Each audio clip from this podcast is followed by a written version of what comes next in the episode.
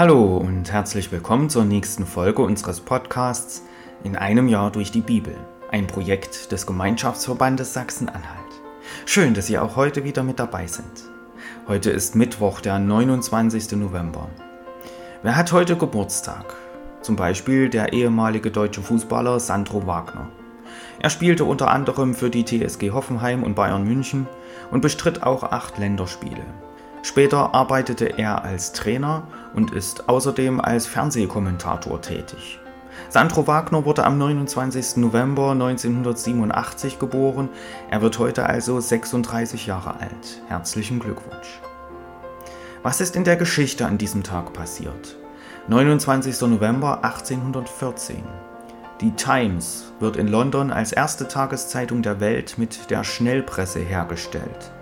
Damit können 1100 Exemplare pro Stunde produziert werden. Hiermit wird die Ära der Massenblätter eingeläutet. 29. November 1899. Der Fußballclub FC Barcelona wird gegründet. 29. November 1944. Mit der Räumung der Stadt Shkodra ist nun ganz Albanien von den deutschen Besatzern befreit. Seitdem ist der 29. November albanischer Nationalfeiertag. Und 29. November 2009. Ruanda tritt dem Commonwealth of Nations bei. Es ist erst der zweite Mitgliedsstaat nach Mosambik ohne vorherige koloniale Beziehung zum Vereinigten Königreich. Ich lese uns die Losung für den heutigen Tag vor. Sie steht bei Psalm 12, Vers 2. Hilf, Herr, die Heiligen haben abgenommen und treu sind wenige unter den Menschenkindern. Und der Lehrtext aus Johannes 6, Vers 67.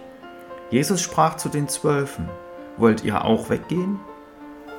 Nun wünsche ich Ihnen viel Freude mit den heutigen Beiträgen und einen gesegneten Tag.